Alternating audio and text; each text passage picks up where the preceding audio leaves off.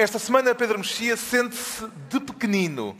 Ricardo Araújo Pereira declara-se desmaiado, mas com Y. E João Miguel Tavares confessa-se MILF. Está reunido o Governo Sombra, desta vez no Encontro Nacional de Juventude.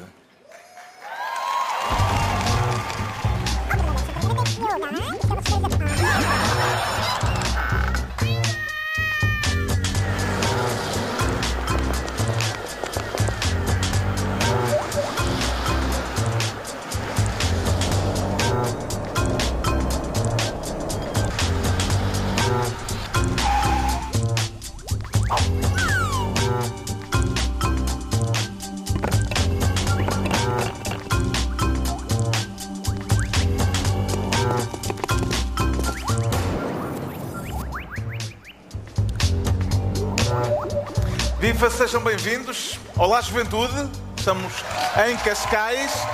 Muito obrigado pelo acolhimento. A reunião do Governo de Sombra desta vez é no Encontro Nacional da Juventude, que está quase a terminar, começou na quarta-feira.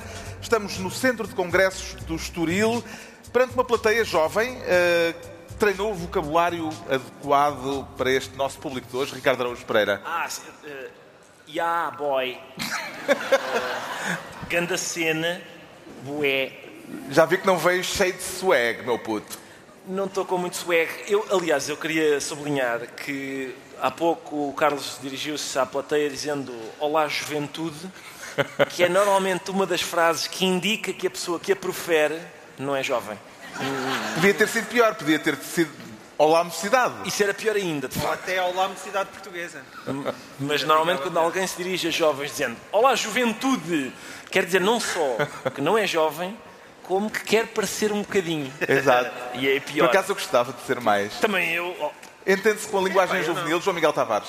Não, entendo, então tenho lá em casa muito treino. É, é, hoje em dia, curiosamente, é mais o dialeto, que é o dialeto Fortnite, que já é uma espécie de subsistema Acho da que linguagem. aqui. Ah, Estou Exatamente. A palmas, a palmas, é, Chega-me o meu, pá, tu és muito noob, pá. Arranja-me aí uns V-Bucks para eu comprar uma skin, pá. E não sejas camper. E, e, e, eu sei perfeitamente que quem não está dentro do Fortnite não percebeu nada do que eu acabei Exatamente. de dizer. Eu não Por outro lado, nada. quem está dentro do Fortnite percebeu o que eu acabei de dizer, certo? Há gente a ah, perceber, acho eu, aqui na plateia. Para mim, tu vives com gente estrangeira neste Sim, é mesmo assim. Mas Ainda se lembra de ter sido jovem, Pedro Mexia? Sim, é agora.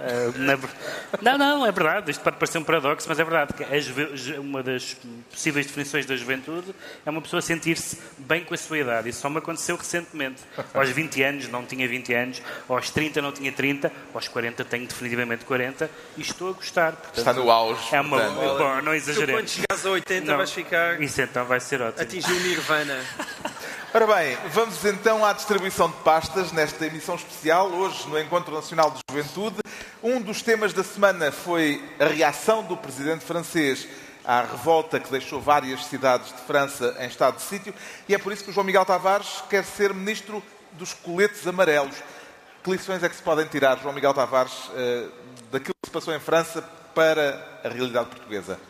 Sim, Portugal e França são bastante diferentes, mas eu estou bastante convicto que o mal-estar que se está a manifestar em França desta maneira Uh, mais tarde ou mais cedo há de chegar a Portugal. Não estou a dizer com aquele tipo de violência, porque isso é uma coisa muito, é uma tradição muito francesa, não é? Eles celebram a passagem do ano a queimar dezenas, se não centenas de carros todos os anos. Aliás, aquilo é tão normal que quase já não há notícias e, portanto, é uma tradição muito francesa. Deve ser para darem um estímulo adicional à indústria automóvel. À indústria automóvel, exato. Eles têm, o cuidado, é, eles têm o cuidado de só queimar Renaults e Peugeots.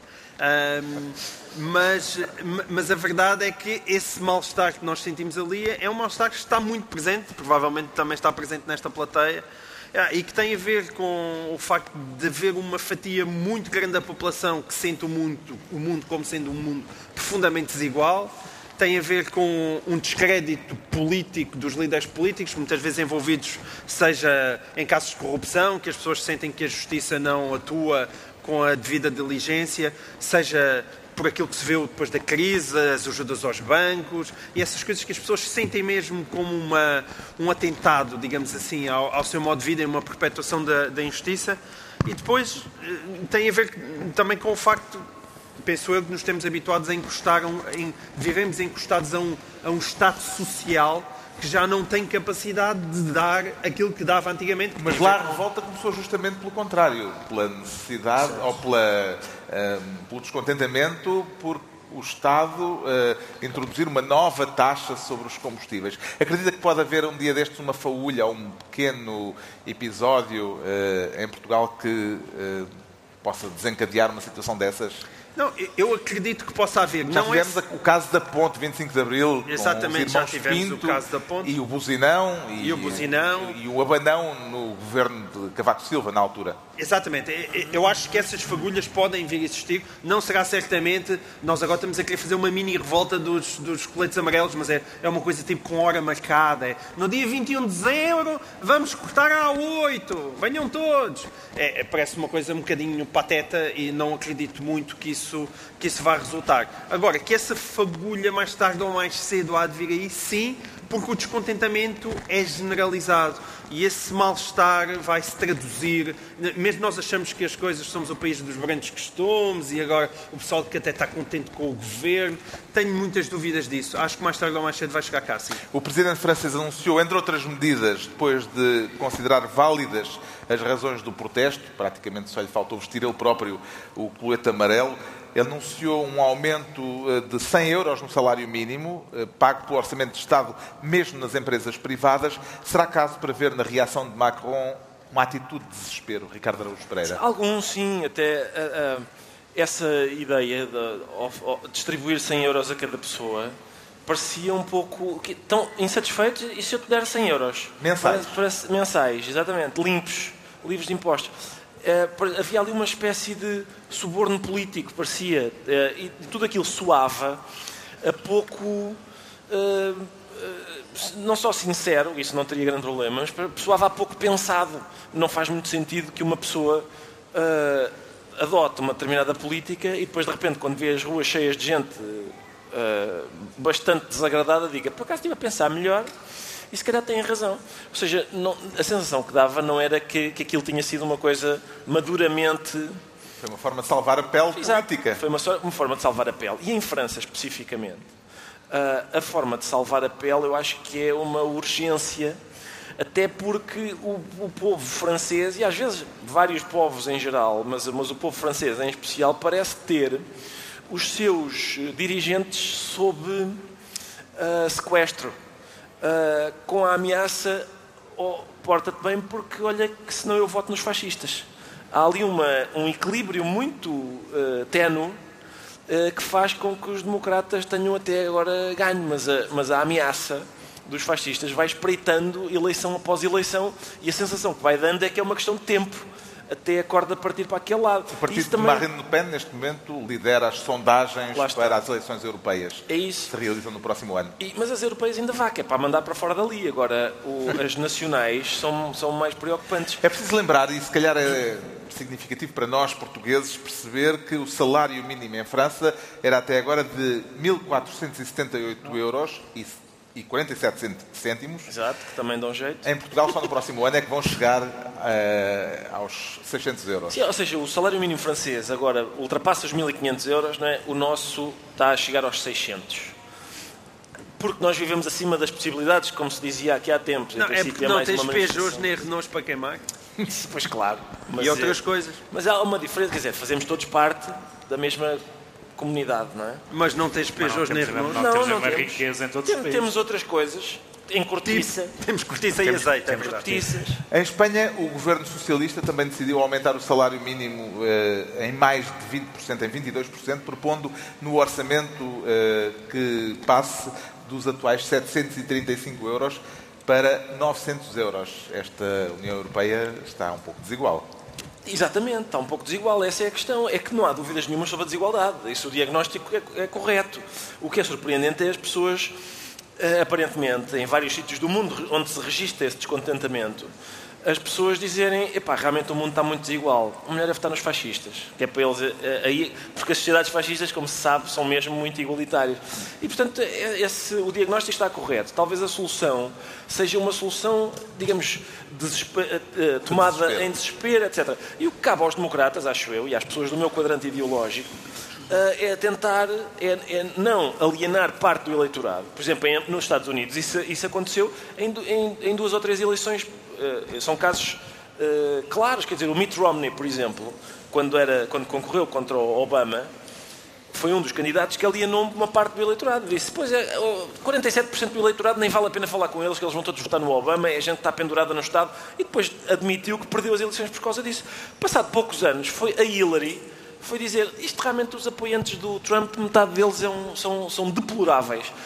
É óbvio que quando um dirigente político insulta uma parte grande do eleitorado, que é, volto a lembrar, em democracia é quem manda, são as pessoas. A partir do momento em que tu chamas a quem manda, a uma parte considerável de quem manda, deplorável, Pois, em princípio, não se, uma pessoa não se pode queixar de ter perdido as eleições, não é? Que consequências é que este recuo de Emmanuel Macron em toda a linha poderá vir a ter na política europeia, Pedro Mexia? Ah, tem algumas. Eu acho que não vai ter diretamente na política portuguesa, mas não, pelo menos não há grandes indícios disso. Na política. Não é de querer, por exemplo, que os franceses, depois disto, cumpram as metas do déficit, o que deve deixar bastante divertidos Sim, os, os problemas são... Eh, governantes italianos eh, que estavam sob eh, ação, sob suspeita de Bruxelas. Os problemas são mais europeus do que, do que imediatamente portugueses Embora eu veja de facto na plateia está cheio de gente de amarelo. Não sei se, é de, não sei se são simpatizantes dos coletes amarelos, me imagino que não. Mas em Portugal essa, essa questão não se está a pôr de, por várias razões. Mas há três coisas curiosas nesta, nas manifestações e nas, uh, e nas reações às manifestações. Uma é que andou a União Europeia toda a criticar a Itália por aumentar o déficit e estas medidas uh, de Macron para resolver a crise vão aumentar o déficit francês. E, portanto, de repente, então a Itália não podia fazer uma coisa e a França pode, como a Alemanha, aliás, pode também sempre fazer o que, o que bem lhe apetece. A segunda é que as, nós falámos a semana passada no programa nas reivindicações. As reivindicações dos manifestantes eram quase todas justas, ou, ou pelo menos uh, genericamente justas, mas evidentemente, por um lado, impossíveis claro. de cumprir todas, e contraditórias. E, em alguns casos, contraditórias. E uma manifestação contraditória é um, é bastante estranho. A única coisa em que aquelas pessoas estavam todas de acordo era que não queriam esta política, estes políticos, sobretudo em caso da, no caso da França, onde, como se disse muito na imprensa, as pessoas, a, a, a França que votou no Macron é a França que está de bem com a vida. São as pessoas que têm emprego, que têm informação. Isto genericamente, é verdade, naturalmente há exceções, porque ele ganhou com muito. E as pessoas que não queriam a Marine Le Pen. E o terceiro ponto é aquele em que, enfim, nós somos todos criaturas do século Uh, quatro criaturas do século XX, e há um momento em que vale a pena que as pessoas leiam a história do século XX, porque dizer há uma grande crise, descredibilização e, portanto, quais são as alternativas? São aqueles modelos de sociedade e de ideologia que nos deram o comunismo e o fascismo, que foram realmente duas experiências políticas muito boas, muito recomendáveis, que, e, portanto, essa ideia de que ou vamos ter Marine Le Pen, ou vamos ter o Sr. Mélenchon em França, ou vamos ter os extremismos, é realmente uma transleitura absurda do que se passou na Europa no século XX e que deu, enfim, várias guerras mundiais e, e, tudo mais. Entregamos ao João Miguel Tavares a pasta de Ministro dos Coletes Amarelos. Agora o Ricardo Araújo Pereira vai tomar posse como Ministro da Conspiração. E será caso para uh, acionar os, os, mecanismos judiciais, Ricardo Araújo Pereira? Não, não sei, acho que não. Acho que não, não vai ser preciso. Até porque a conspiração põe sob suspeita põe. esses mecanismos. mecanismos judiciais. Quero falar das denúncias feitas por Armando Vara na TVI, acusando o juiz Carlos Alexandre de ter promovido uma vingança contra ele, Exato. que acabou por uh, condená-lo à prisão, à pena de prisão que vai ter de cumprir em breve. As explicações do antigo ministro e antigo banqueiro convenceram-no, Ricardo? Bom, em primeiro lugar é preciso saber se são explicações porque na verdade nem são bem denúncias, nem explicações. São, o, o Armando Vara fez o equivalente político àquilo que o falecido Carlos Castro costumava fazer nas colunas de, de revista social, que ele dizia coisas do género. Há, há senhoras em Cascais que às vezes cala-te boca. Uh, muitas vezes terminava frases com cala-te boca, era assim, deixava no ar pairar uma, uma insinuação. Cascais não foi escolhido ao acaso. Não, mas eram senhoras de Cascais. Ele falava muito sobre senhoras de Cascais, era um dos, uma das matérias-primas. Eu não sei quem foi. Foi o Otávio Machado, não é? Exato. Vocês sabem do que eu estou a falar. Exatamente. E, portanto, o Armando Var o que ele fez foi o seguinte: foi insinuar, foi deixar sugerido que o, só está a ser condenado porque recusou ajudar o juiz Carlos Alexandre, que queria a ajuda dele para ser diretor do SIS. Ele diz que há de revelar os pormenores há de revelar, e claro. diz, pede aos jornalistas que façam para já o seu trabalho, que há de mais tarde ajudá-los nesse trabalho que eles devem fazer. Sim, e isso coloca Carlos Alexandre numa posição interessante, que é, se Carlos Alexandre o processar, tem que sair do processo. E, portanto, é um bom, é, é, bem pensado por Armando Vara, é uma excelente estratégia. Eu, aliás, gostava de fazer isso a todos os juízes que me desejarem condenar neste país. Eu ponho-os imediatamente sob suspeita, que é para eles não me poderem, não poderem participar nos, nos processos. Mas, eu, sobretudo, o que me agrada aqui, eu escrevi sobre isso esta semana, é, eu tenho muitas saudades das desculpas infantis. A gente faz uma coisa e dava uma... Antigo, quando éramos pequenos, era muito fácil Uh, eu já não sou criança, mas continuo a ter necessidade de desculpas infantis. E eu acho que é isso que está em causa aqui com a maior parte das pessoas envolvidas na justiça. Por exemplo, a mulher do triatleta uh, tem alegado que não foi ela que matou o homem.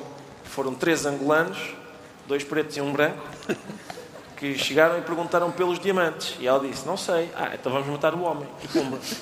Eu tenho usado essa desculpa, que é o equivalente adulto da desculpa infantil. Não fui eu, foi um gigante. Uh, eu tenho usado essa desculpa em casa, a toda a hora. Quem foi o porco que deixou aqui duas meias? Foram três angolanos. Dois pretos e um branco. Isso aqui é os diamantes, não sei. E atiraram as meias para o chão. Tiramos as meias vamos embora. Uh, a desculpa do Armando Vara é a atualização adulta da desculpa infantil. Eu porto-me bem, a professora é quem birra comigo. É isso que ele está a dizer. Ele não fez nada, mas a professora embirra com ele e por isso. Reparem, a questão é: portanto, a teoria de Armando Vara é a seguinte. Uh, Carlos Alexandre, para me castigar por eu não o ter ajudado, levou a que eu fosse preso. Carlos Alexandre precisa, por isso, de ter o poder para convencer o Tribunal da Primeira Instância, o da Relação, o Constitucional, antes de tudo a PJ para investigar, um homem que tem este poder, para que é que quer a ajuda do VARA para ser diretor do SIS? Em princípio, basta-lhe estalar o dedo. Não percebo. É, é difícil compreender a, a lógica do raciocínio. Justamente, Armando Vara diz, e vou citá-lo, que mesmo que tivesse feito alguma coisa, não há única, uma única prova. Eh, como é que terão então chegado à, conclusão, à mesma conclusão as diversas instâncias judiciais que o condenaram, Pedro Mexia? Bem, é verdade que houve alguns casos em Portugal de condenações com uma prova, hum, digamos assim, duvidosa, nomeadamente a prova testemunhal, que é a prova mais, mais fraca, em que as testemunhas não eram as mais. Enfim, no caso Casa Pia, houve alguma prova produzida, que pelo menos a nós que vimos de fora e que lemos na imprensa e vimos na televisão, não pareceu uma prova esmagadora em alguns casos. Nestes casos, eh, como o do Armando Vara, há bastante prova. O que, é, o que é evidente é que as pessoas que são confrontadas com isso dizem essa prova não prova nada, essa outra prova não prova nada, outra prova não prova nada. Nós temos tido, nós não temos, estava a tentar lembrar, houve algum uh, alguma pessoa acusada em tribunal e presa que tenha admitido os seus crimes em Portugal? Nomeadamente a criminalidade económica, figuras públicas. Estou à espera do primeiro bandido. Não há ninguém. Não. Portanto, isso, essa, Matei é, realmente a velha, fui eu. Neste, neste, digamos. Ou calhas. É um, é um, um caso ou calhas. Um caso, exatamente, imaginário. Mas, mas agora aqui há este, há este lado, há este lado perverso de sugerir um negócio, etc. Agora, acho, o que eu acho importante, e por isso eu, eu disse isto da prova, é que uma das coisas boas, há duas coisas boas que aconteceram na Justiça uh, uh, nos últimos anos. Uma é os, os processos irem mais longe do que iam, e em segundo lugar foi as pessoas terem o direito, que é um direito normal e democrático, de escrutinar a justiça, de falar nos casos, de, de manifestar dúvidas, sem, sem desrespeitar os juízes, sem desrespeitar a magistratura, mas este, quase todos estes casos têm sido debatidos na opinião pública, com uma grande dualidade de critérios. Por exemplo, há, há, as mesmas pessoas que defendem uma presunção de inocência absoluta não dão um segundo de presunção de inocência aos banqueiros, por exemplo. Mas estou a dizer que, que seja mau. Acho que a presunção de inocência é, é boa é, é, em si mesma e, portanto, devia ser estendida a toda a gente. Mas, mas, uh, mas a justiça tem caminhado para melhor e, de facto, as pessoas acham que quando se acha, quando se acha muito lixo, o mundo está mais sujo.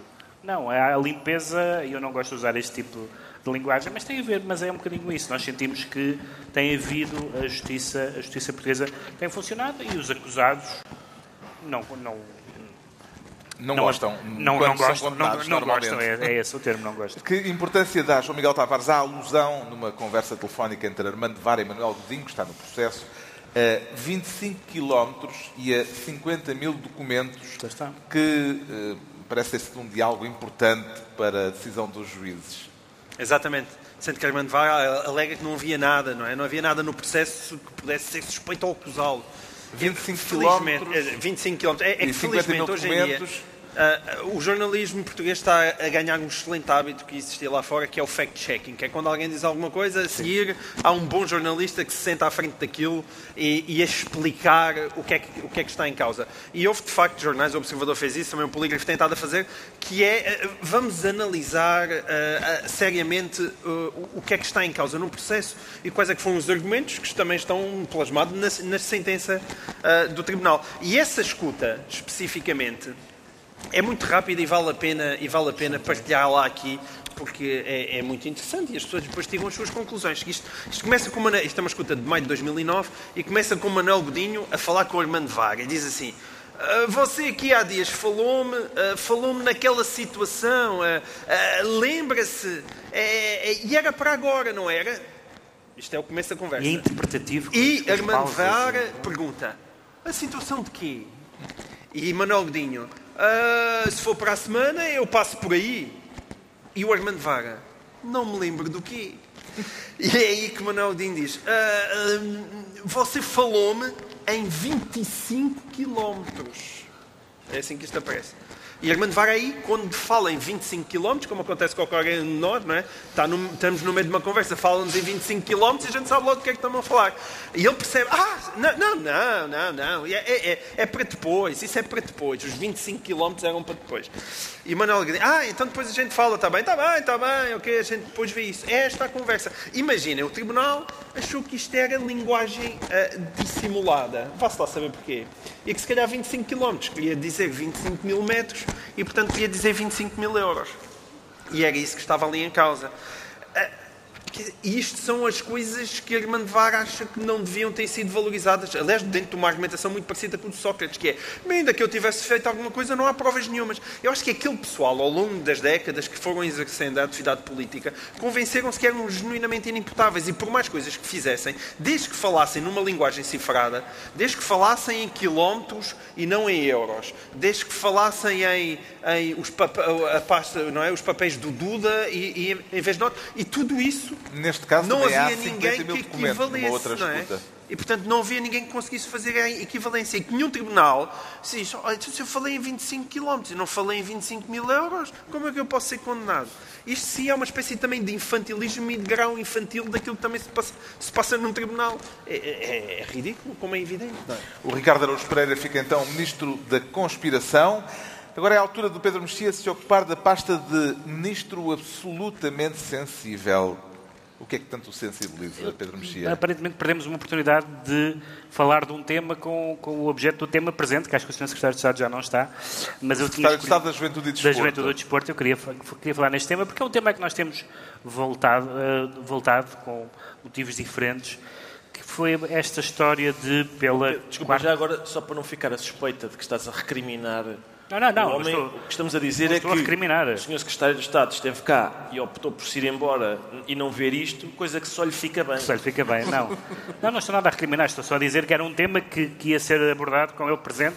Revela discernimento. Revela discernimento tem a ver com a questão o caso da final tem a ver com a, a reação do secretário de Estado da Juventude e Desporto. Confrontado com uh, a... Ao saber que a final da Taça de Portugal vai acontecer no dia em que haverá eleições uh, europeias em e Portugal. tem sido recorrente. Tem sido recorrente. E, os, E o secretário de Estado eh, manifestou-se absolutamente sensível a essa, a essa questão. Na verdade, ele disse que a Federação Portuguesa de Futebol é que estará absolutamente sensível, sensível a essa à questão. questão. E eu sinto-me absolutamente insensível a essa questão por uma razão.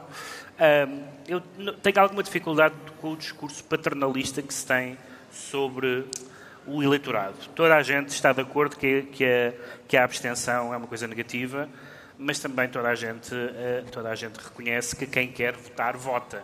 As pessoas que não votam não é por causa da bola, como não é por causa da chuva, ou não é por causa disto ou daquilo. As pessoas tentam sempre arranjar formas infantilizadoras de justificar a, a abstenção. É como aquelas pessoas que dizem: Eu não leio porque não tenho tempo. Claro que é possível não ter uma vida tão intensa que não se tem tempo para ler, mas ninguém diz eu não vejo televisão porque não tenho tempo. É uma expressão que não se ouve muito. Portanto, já não leem porque não leem e estão no seu direito, ninguém é obrigado a ler. E, portanto, essa ideia de que não, não é possível, havendo futebol, pondo o cidadão português com a opção de ir à bola, é, esse cidadão é incapaz de reservar a sua manhã ou o seu final de tarde para ir à urna de voto. E isso tem a ver com uma série de elementos que nós fomos falando aqui ao longo dos anos sobre a maneira como, como o Estado vê o, o eleitor, como vê o cidadão, como uma espécie de criança que tem que ser protegida e tutelada, e não lhe podem falar de eleições na véspera, e no, e no, e no dia da eleição não pode haver bola, etc. E eu acho que isso não é uma forma adulta de tratar. E também acho um pouco bizarro, compreensível, mas bizarro, que se diga que também vai depender de conhecer quais são os finalistas, como, como, se disse. Portanto, isto é um problema, mas depende de quem são os clubes, o que me parece terrivelmente discriminatório para os, para os adeptos dos três não grandes. Eh, quer dizer, se forem esses, pode ser isso. Mas eu tenho a sensação que o Ricardo Araújo Pereira só achará esta questão relevante Exato. quando souber não, quem não, são os finalistas. Não, não. Mesmo que a final da taça seja Benfica, Benfica, Castelo Branco, eu vou votar. No, Ou Benfica, Benfica B?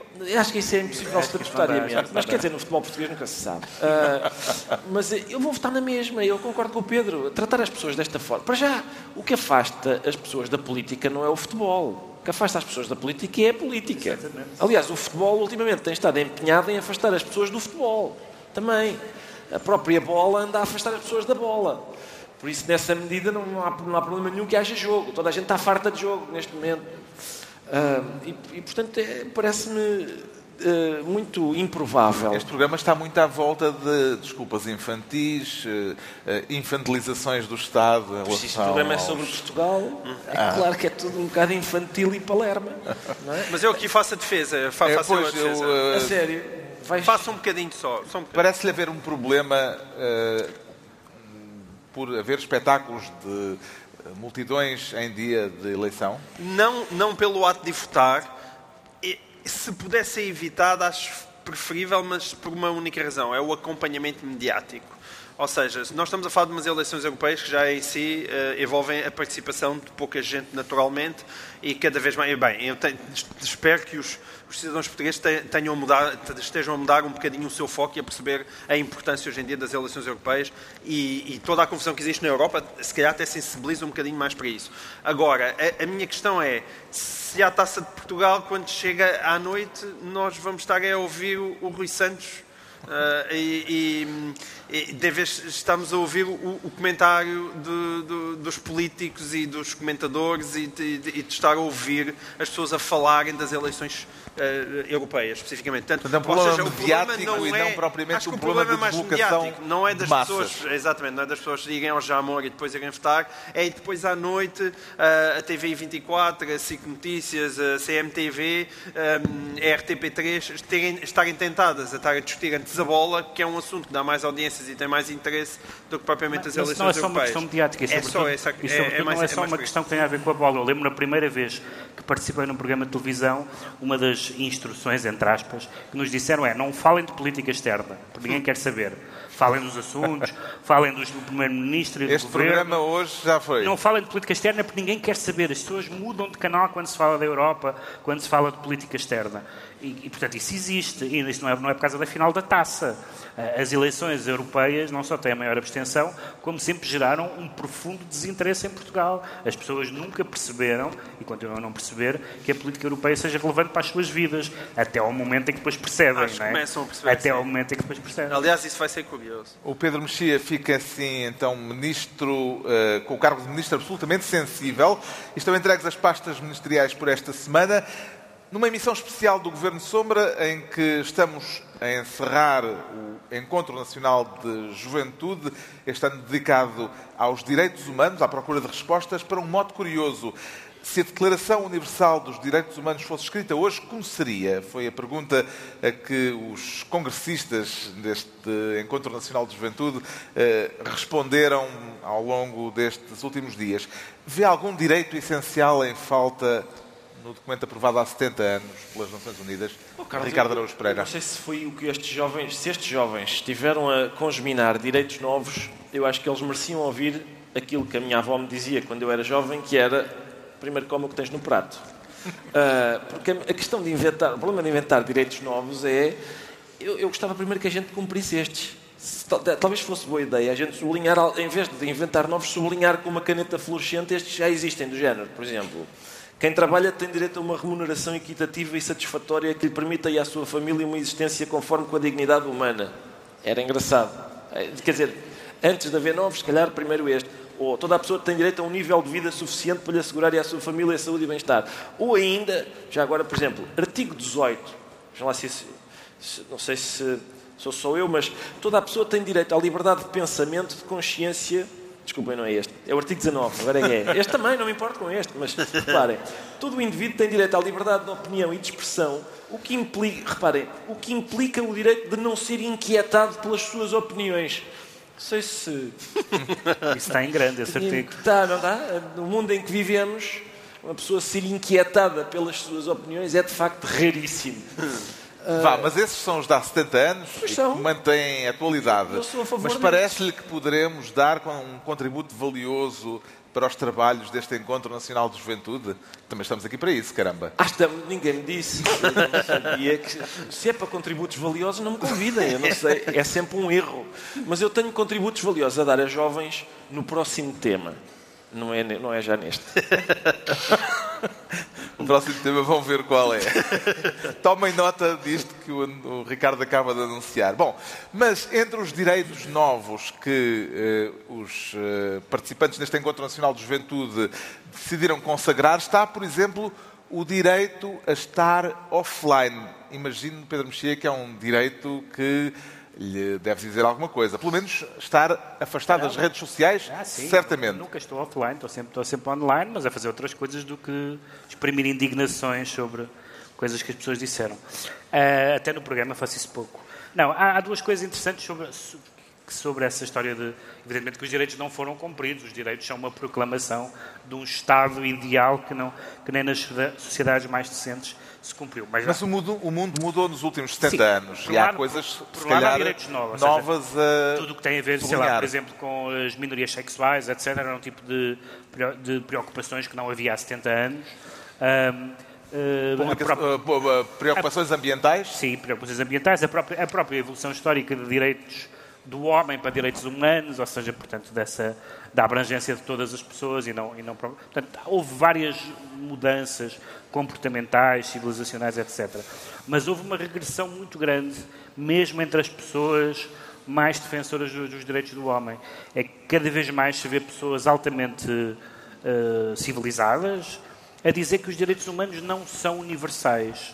Eu vejo com muita inquietação jornalistas, políticos, intelectuais, a- a- por causa da questão das migrações, dizer, bom, é verdade que, este, que, é- que- isto, esta prática, que pode ser a excisão, que pode ser outra coisa qualquer, é errada, mas isto é a cultura deles. Ora, a expressão é a cultura deles é uma negação da universalidade dos direitos do homem. Eu acredito na universalidade dos direitos do homem, do- dos homens, dos seres humanos, ah, independentemente da sua região. Evidentemente que as pessoas têm costumes, isso deve ter um grau de não ofensa aos costumes. Mas há práticas que são objetivamente condenáveis universalmente. E hoje em dia, em grande parte por causa da, da migração, eu não tenho nada contra as migrações, pelo contrário, mas uh, há um, há um certo relativismo. Há um, há um, certo relativismo, mas eu ia dizer ao contrário, há um certo legado que nós temos que preservar. Uhum. E um dos legados intelectuais que nós temos que preservar é que a democracia não é só, bons, não é só bom para alguns, os direitos humanos não são só bons para alguns. Dizer assim, dizer assim, isto é ótimo para nós que estamos aqui na Europa, mas coitados, eles vivem de outra maneira e há que respeitar. Isso pode parecer extremamente tolerante, mas é de, uma, de um paternalismo e de uma responsabilidade ética absurda. Qual será o artigo da Declaração Universal dos Direitos Humanos mais frequentemente atropelado, João Miguel Tavares? Olha, em minha casa, o mais frequentemente atropelado é o 24. Atenção, o artigo 24 que diz. Tu vais simpatizar com isto, Ricardo. O artigo 24, aposto que vai tornar-se também o teu favorito toda a pessoa tem direito ao repouso e aos lazeres. Constantemente a ser atropelado, este artigo 24. E atenção, eu gostei especialmente, eu por acaso nunca tinha lido isto assim, eu nunca tinha reparado que na tradução que eu li diz lazeres. Lazeres está no plural, plural. que é aquela coisa ótima, porque quando dizes já estás há muito tempo em lazer, a gente pode responder o lazer número 16 só agora é que está a começar. E isso é ótimo. É um, é um direito que eu aprecio sobremaneira, este direito ao lazer. E nós muitas vezes esquecemos dele. Não só em minha casa, mas na sociedade Nós aqui do Governo Sombra prezamos-lo muito. Nós prezamos todos muito este direito ao lazer. Sim. Esperamos ter contribuído alguma coisa para sim, o debate sim. do tema central que reúne aqui desde quarta-feira os participantes neste Encontro eu Nacional vi, de Juventude. Vi imensa gente a tomar notas e tomaram notas e amanhã isso vai estar nas conclusões claro, uh, finais deste muito, encontro. Muito Agora, talvez tenhamos outros contributos a dar com o tema seguinte, o tal. Uh, isto porque o João Miguel Tavares diz sentir-se MILF. MILF, MILF, é isso mesmo. Tendo em conta o significado do acrónimo inglês, parece-me que é capaz de haver aí um certo problema de identidade, não, João Miguel Tavares? É, não, é só um entusiasmo por estes resultados. Uh, Quer fazer o favor de traduzir... A, MILF não, não antes, eu, antes de irmos aos resultados. Sim. Quer fazer o, fazer o favor de traduzir o significado de MILF em linguagem aceitável na rádio, na televisão e perante este respeitável público? Não, o ótimo de estar aqui é que nós dissemos MILF e esta juventude toda sabe o que é que significa. Imediatamente eles souberam. Imediatamente se riram e tal. Eu tenho certeza que se estivéssemos nos estúdios da TV, Quem estiver em casa a ouvir na rádio ou na televisão pode ir googlar. Pode, pode, cuidado, pode. Cuidado mas com é... isso. Se estiver sozinha na sala. Senão, senão é complicado. Mas, mas, mas enfim, em português dava uma coisa esquisita, tipo, eh, MQ de 9 é GTT, tipo, MGEC que é qualquer coisa como mamãe que eu gostaria de truca-trucar. Não? O Ricardo fez uma, um em inglês, é, em inglês é mais direto. É mais direto, em inglês é mais direto, é verdade. Não tem cá Atenção, há uma, há uma que eu adoro que é os, os ingleses, ingleses de Inglaterra, uh, dizem isto de uma maneira que, que eu também adoro, que é yummy mummy. Eu gosto muito. gosto muito do yummy mummy. Mas Bom, já, viste pretexto... que não há, já viste que não há filmes não há para pais. Toda a gente está borrifando em paz. Pois não. Ninguém quer nada connosco. Não, dilfs, não daddy, não é? Isso não, não há, não há. Dilfs não há, não. Isso é um lamento. É uma queixa. Está, está, está, é? Ficaste triste agora? Sim. É, é verdade, é verdade. Não há Sou contra discriminações. Eu também não conheço a categoria de DILF. Não, não há. O pretexto para esta conversa é a divulgação dos dados de utilização do mais popular site de pornografia do mundo. O que é que aprendeu com este relatório divulgado esta semana pelo Pornhub? João Miguel Exatamente. Isto é uma conversa sobre pornografia que nós achámos que era bom para animar aqui. Depois dos coletes amarelos e, de, e dos direitos, vamos para a pornografia. Mas a pornografia ensina-nos muitas coisas. E, e, algumas delas bem agradáveis. Uh, entre as quais esta, não é? Quer dizer, aquilo há resultados para as senhoras e resultados para os senhores, e os gostos das senhoras e dos senhores não coincidem necessariamente, o que pode ser. Talvez o universo um... não seja exatamente do mesmo tamanho. pois não, pois não. No setor não. masculino e no setor feminino. Não, mas aquilo estava a 35% ou 38%, já, já é um resultado razoável. Acho que as mulheres cada vez também estão a consumir mais pornografia. O, a... Estás a dizer isso apreciativamente? Sim, claro. Não, a pornografia. Não, a pornografia tem, tem problemas para quem, para quem a pratica e, portanto, eu não aconselho. Não é uma vida historicamente muito saudável. E não há muita gente que saia de lá a gostar muito de ter praticado, mas para quem a é consome... como a tourada para os touros. Como a tourada, é como a tourada para os touros. Exatamente, como a tourada para os touros. E, e, mas, mas para quem a consome tem grandes vantagens e acho que fez muita coisa pelo, pelo sexo na humanidade e pela abertura uh, da cabeça das pessoas. E, portanto, tem, tem essa vantagem. Mas no caso das no caso das mulheres, há, há coisas como. Há, há, parece que o favorito foi o threesome, a menage à trois, digamos assim, que nós, nós uh, uh, como nós dizemos mais em Portugal, e também hentai, que é uma coisa um bocadinho. As feministas certamente não ficam muito contentes com isso, porque o hentai é um lado ali de. Enfim, atar pessoas e, e tal. E, Traduzido, e os homens querem Agora, o... mulheres maduras e as mulheres querem coboiada. É, as mulheres querem coboiada. Mas eles assim. põem, meu, põem moradas dessas senhoras? Ou... não, não, acho que o estudo não. O estudo é um estudo super respeitável, apenas com números e gráficos, esse tipo de coisas. Mas eu, eu trouxe para coisas aqui foi a questão... entusiasmam. Eu trouxe para aqui a questão masculina, não é? Um, e, e, e falo, portanto, em interesse próprio, que é o, o peso, isto, isto tem acontecido ao longo dos anos, que é o peso das MILFs, e não só das MILFs, mas da, daquilo que é a categoria de mature, que é mulheres maduras. E, isso, e porque é que isso, uh, no meu caso, é, é, fonte de consolo? Porque eu acho que vivemos numa, numa sociedade muitas vezes completamente obcecada com a juventude, que é uma coisa que me aborrece, embora eu goste imenso E é o sítio certo para lamentar é isso. Eu sei que é o sítio certo. Não, não, eu acho que os jovens também uh, compreendem esta minha angústia, porque uma coisa é gostar de ser jovem. Outra coisa é querer ser jovem quando já se tem 40 anos e 50 anos, que é esta desadequação das pessoas à idade que têm, que eu acho que é uma das coisas mais deprimentes da nossa sociedade. Eh, as pessoas que se olham ao espelho e que ficam todas tristes porque já não têm 20 anos e já não têm 30 e depois tentam esconder os cabelos brancos e depois tentam esconder as rugas e depois tentam... Eu acho ótimo que as pessoas cuidem do corpo delas. Isso, Isso é a reflexão que Milfs te provoca. É sim, não é só Milfs. Sim, claro. As, as Sim, sim. A, o, a graça disto é que as mil e as Recentrar o debate na não, pornografia, não, pá. Não, não. Estás aí a fazer reflexões sobre Exatamente, esta isto, sociedade e a juventude. Então, isto é uma perspectiva conservadora. Isto Fala de chavascal, é... Sr. Sim, senhor. Mas atenção, isso é que é bonito. Eu estou a utilizar o chavascal para apoiar que eu uma preparei, perspectiva agora conservadora. Uma perspectiva, porque eu gosto muito disto que é chavascal e conservadorismo ao mesmo tempo. É compatível neste caso. E as pessoas saberem a idade que têm. E é muito que, que tanta gente no mundo inteiro que considera como objeto sexual mais interessante uma mulher entradota do que uma miúda de 20 e tal anos. E isso e eu gosto disso, eu gosto disso. É uma coisa que coisa, me consola. Houve alguma coisa que o surpreendesse nestes dados divulgados pelo Pornhub? Pedro Sim, há, há, os dados, há os dados geográficos que são muito engraçados, porque supostamente a, a pornografia tem uma dimensão, evidentemente, de fantasia, de, portanto, de as pessoas pensar em crer em coisas que não, que não têm, que não fazem parte do seu dia a dia.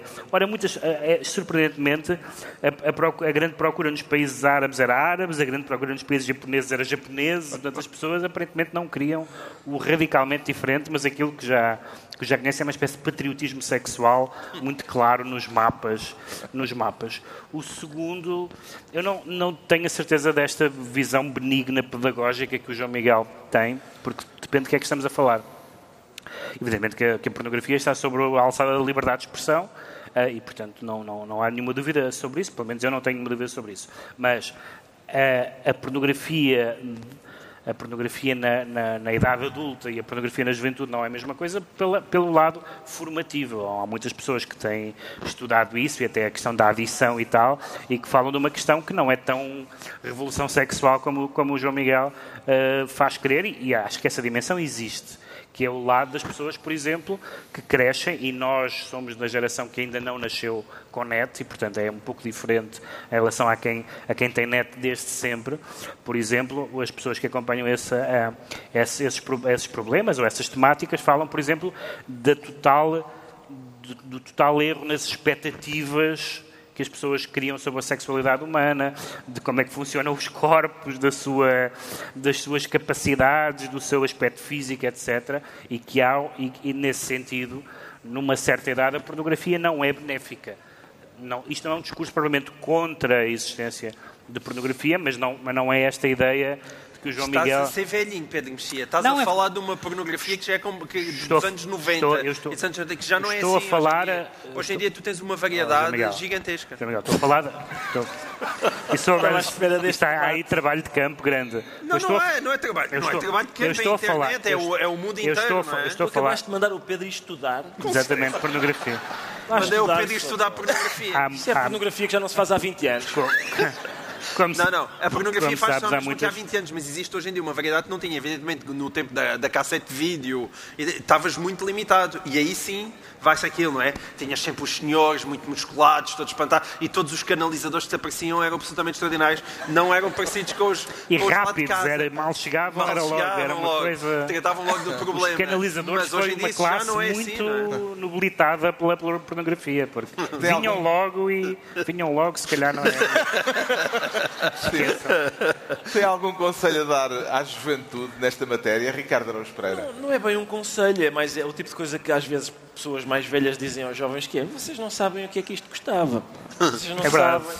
Não sabem combate pela e pornografia. Epá, Mas vejo que vem preparado com bibliografia. Não venho, porque, com- atenção, hoje, hoje o acesso à pornografia é facílimo. Quer dizer, no nosso tempo não era. Tinhas que tempo... passar vergonhas nos clubes de vídeo, não é? E não Sim, só, sim, eu lembro-me de memorizar decotes no autocarro para depois fazer uso deles mais tarde. Quer dizer, não, não havia Não isto. conta com pornografia. Epá, mas precisamente por isso, é, ou seja, como não havia, tinhas que fazer epá, deste tipo de coisa. Agora, Mas isso me- era ótimo para a memorização. é? Atenção, já já eu- Platão dizia. Pois era, é isso, é por isso que eu tenho ótima memória, fartei-me treinar.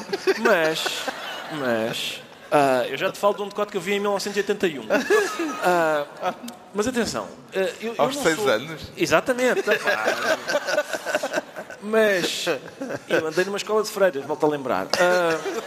Decotes em escolas de freiras? É bem, Ah, está a ficar Deus. bom. Deixa- o, que é, que- o que é que se passa aqui? Eu não sou daquelas pessoas que dizem, é pá, esta geração, xiii, a maneira como eles se vestem, é pá, olha, olha hábitos que eles têm, olha para isto, sempre agarrados ao telefone. Eu, não tenho isso, não tenho isso, os, os tempos mudam e eu aceito-os perfeitamente e as modas também mudam e os interesses mudam, eu não tenho nada contra isso. Agora, isto é a capa da revista Atlantic deste mês, que diz a recessão sexual. Porquê é que os jovens estão a evitar a intimidade? Seja, há um fastio sexual entre os jovens. E eu, epá, calças rasgadas, certo? Aqui vê-se as cuecas todas, não sei o quê, eh, ok. Não querer pinar? Mas que geração é esta? O mundo está perdido, pá. Isto sim faz-me. De repente eu sou o meu avô a dizer: epá, o mundo está perdido. Mas é uma coisa. não- não Está lançado o repto para o próximo Encontro Nacional de é Juventude. se não pensam em sexo, os jovens pensam em quê? Eu, não, eu quando era jovem era, ora, sexo, sexo, sexo, sexo, sexo, sexo, sexo. Espera, espera, vai começar o Benfica. Benfica. Fim do jogo, sexo, sexo, sexo, sexo. Eu não percebo, eu não percebo. Se quiserem, três ou quatro, fiquem um pouco e, com- e expliquem em que é que vocês estão Mas a espera aí, pensar. espera aí. E hoje em dia os teus interesses são muito diferentes? Não são, mas... mas eu sou a pessoa que se mantém jovem. Não tenho culpa disso. Tomámos nota que o João Miguel Tavares se declara MILF e agora o Pedro Mexia sente-se de pequenino. E será que esta também pode ser, como a anterior, uma história de proveito e exemplo para a juventude, Pedro Mexia? Calhou por acaso esse tema ser o tema da semana, ah, que é eu, ah, ah, eu tenho algumas perplexidades, temos todos, com a exata função das juventudes partidárias. Este fim de semana realiza-se o Congresso da Juventude Socialista, Sim. envolto em polémica eh, e com uma candidata única à liderança que está sob suspeita pública. Aliás, o Ministério Público abriu até um inquérito. É de pequenino que se começa a fazer política como os grandes, Pedro Mexia. Porque, ah, ah, na verdade, o que acontece é o seguinte: as pessoas dizem duas coisas diferentes sobre a política. Dizem que, que é bom as pessoas terem experiência política, para quando chegarem a cargos governativos terem algum lastro, mas também dizem, e com razão, que ao, ao fazer uma vida na política se ganha muitos vícios. Ah, e neste caso da candidata à, à liderança do PS, vendo as várias queixas, queixas-crimes, tentativas de impugnação eh, que houve, ou seja, tanto dentro do partido como fora, críticas de pessoas do partido e de mulheres, sendo uma candidata foi criticada pela Ana Gomes, pela Gabriela Canavilhas e por outras eh, figuras do PS, que é uma série de truques que nós temos visto alegadamente, eu não sei se isto aconteceu, mas Bem, o são demasiadas, de da JTS são demasiadas considerou coisas. que havia Exatamente. motivos para impugnar o Congresso se a queixa apresentada por um militante não tivesse chegado tarde demais. E há uma delas é uma delas é peanuts, que é a questão das assinaturas, se havia ou não. Quer dizer, é, é peanuts no sentido de comparada com as outras. As outras lembram casos que nós temos visto com políticos sénior. Só que num, em político júnior, que é... As questões do currículo. Falsificar currículos, dizer que se, que se uh, exerceu funções que não se exerceu. Não só, ela, não só há gente a fazer isto muito jovem, como há gente a ser apanhada muito jovem. Isto é para, isto é para ir treinando e ser apanhado na, na, na meia-idade, como acontece com os melhores políticos, são apanhados aos 50, etc. Mas ser apanhado ainda na Jota Uh, Podia é um, estar a treinar, não é? É, é um currículo, se calhar. É um bocado estranho e, portanto, uh, a relação, a, a, a ideia de que, de que, as juventudes partidárias são uma espécie de circunscrição à parte, como se fosse. O Partido Comunista utiliza muitas vezes uma expressão que eu gosto muito, que é uh, dirigirmos aos jovens, aos homens, às mulheres e aos jovens. Sempre gostei muito dessa expressão, como se fosse uma espécie de terceiro sexo. Uh, mas não é. Os, os, jovens têm problemas específicos, como todas as idades têm, e, e, a ideia das juventudes partidárias, tirando a questão de uma certa animação, que é muito importante nas campanhas e tal, não sei se tem produzido resultados excepcionais na história da política portuguesa. Vê em Maria Begonha qualidades para se ingrar na política portuguesa, Ricardo Araújo Pereira? Quer dizer, sim e não. Maria Begonha é a tal Maria Begonha, candidata é. única Maria Begonha, aliás, à liderança do, Coitado, da JS. Maria, Maria Begonha, ninguém tem culpa do nome que tem, não é? Mas uma pessoa chamada Begonha não pode oferecer aos adversários, aí pode dizer, é, isso é uma pouca begonha. é porque está mesmo a pedir, não é? É a mesma coisa que uma pessoa, uma pessoa que se chama Joana Aldabona não pode praticar aldrabice. Em princípio não convém, não convém, não é? Fernanda Tegafulha, não, não, Já percebi que tem que levar uma vida honesta, porque não, não pode. Agora, era o que o Pedro estava a dizer. Eu, eu, este tipo de tramóia não só não inviabiliza uma carreira política, como às vezes até favorece. Uh, a questão é, só se costuma descobrir uh, ah, 20 mais anos tarde. mais tarde, quando já, ah, afinal a minha mãe não era rica e tal, é mais isso. É, durante, durante 20 anos tem que se dizer, não, a minha mãe é que tem muito dinheiro por causa do urânio, é esse tipo de coisa. E eu, lá está, a propósito de gerações mais novas olharem para as gerações mais velhas, olharem para os jovens e dizer, isto realmente. Ah, não me interpretem mal. Gabriela Canavilhas tem razão quando diz que isto é feio Gabriela Canavilhas foi ministra do Sócrates e, portanto, tem graça ela estar a dizer fui uma trafulha aqui no PS, isso é que não. Isso é que não queremos. Tenha paciência, é, isso não. Mas tem graça, tem graça. Tem razão, tem, tem razão. Mas Diria tem graça. João Miguel Tavares que as Jotas promovem virtudes de cidadania ou vês, sobretudo, como escolas de vícios políticos? Eu acho que a ideia que infelizmente está instaurada na sociedade portuguesa é a opção B, uh, uh, de escola de vícios políticos, mas compete, olha, compete às pessoas que estão aqui, nomeadamente no nosso claro. público, começar a mudar isso.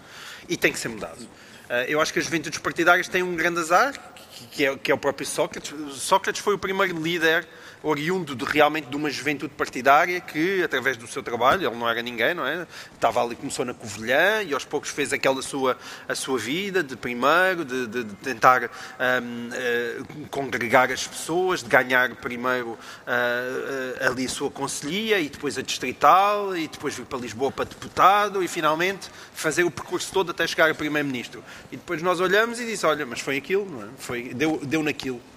Uh, e, e, portanto, é, é, muito, seria muito importante que as juventudes partidárias, para nós não temos aquele discurso também, que é um péssimo discurso contra a participação política, porque isso é essencial.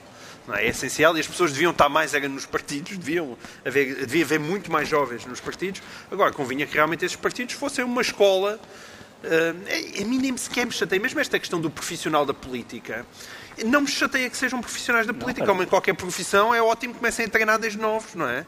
Não, não existe a coisa, ah, ele é um profissional da bola, olha, desde pequenino que só joga a bola. É ótimo, foi para ser profissional da bola, se quer ser profissional da política. Agora, convém é que aquilo seja uma escola de virtude e não uma escola de vício, como é evidente. É a altura dos decretos, temos de saltar já para o decreto do Pedro Mexia, eh, que decreta, já não me recordo do quê? Prioridades. Prioridades. Exatamente. Porque é um tema que, que falámos aqui também já, mas o, o, o deputado eh, do PAN eh, veio dizer uma coisa bastante, bastante sensata, que foi que esta última invenção de uh, vigiar a nossa linguagem com os provérbios que metem animais e que alguns são podem de facto ter uma componente agressiva como tirei o pau ao gato, vamos, vamos dizer, e depois, mas depois há outros que são simplesmente provérbios em que se mencionam animais, portanto ficaríamos privados, e alguns são bem expressivos. Uh, há, há, as águas de bacalhau, ficar águas, águas de bacalhau, coisas Substituir por águas de termossos. Uh, por águas de termossos, exatamente. E, e, o, e o deputado do PAN há outro, talvez haja outras prioridades, embora reconheça que isso possa ser importante, segundo ele. Mas ele estava com medo de Manuel Luís Goxa. Mas, Isto foi feito numa entrevista a Manuel Luís Goxa e ele estava com medo de Manuel Luís mas. Goxa mas, apertou com ele mas, e bem. Mas, apertou e ele, e ele, olha... Mas reconheceu que talvez haja Pôs o rabo entre as pernas. Já é um, já é um primeiro passo. O João Miguel Tavares decreta Maria... Que é que eu, eu decreto Maria José Morgado porque anunciou que se ia reformar e, que, e, e acho que é justo prestar-lhe uma homenagem aqui isto é, é uma funcionária pública exemplar. Aliás, era um casal exemplar, ela e o marido Saldanha Santos, que muita falta faz a este país. E, e, e, penso que estas pessoas que durante tantos anos serviram a causa pública devem ser homenageadas na, na altura de sair. Ela ainda por cima ainda é nova, tem 67 anos. É pena não continuar mais tempo como, como magistrada do Ministério Público, mas olha, fica aqui uma sugestão, uma sugestão para, para o Sérgio Figueiredo, que é, que, é, que é contrato para comentadora na área da justiça que, que bem falta faz. O Ricardo Araújo Pereira decreta Mota. Mota. Com M maiúsculo ou minúsculo? Com M maiúsculo. Foi uma coisa que eu me esqueci de falar na semana passada, que foi a Rosa Mota, que tem 60 anos, ganhou uma mini maratona. E eu pensei, ah, ganhou a mini maratona dos veteranos. Não, não, não. Com toda a gente. Competir com jovens. Em Macau têm tempo para treinar porque não, não vão para a cama uns com os outros. não sei, não estão a pensar em sexo, não estão a treinar. Estão a fazer o quê? Estão a fazer o quê? Rosa Mota, 60 anos, é incrível. Eu, eu, uma vez estava a ler um texto de um jornal estrangeiro sobre os maiores atletas de sempre. E de repente, a seguir a Michael Jordan, não sei o quê, eles disseram Rosa Mota. E eu, eu até tive um sobressalto, vieram umas lágrimas aos olhos. Esta senhora, 60 anos, ela fez a mini maratona, são 5 km em menos de 25 minutos. Eu pus-me a fazer contas. Epá, eu vou, vou correr, amanhã vou correr 5 km a ver qual é o meu tempo.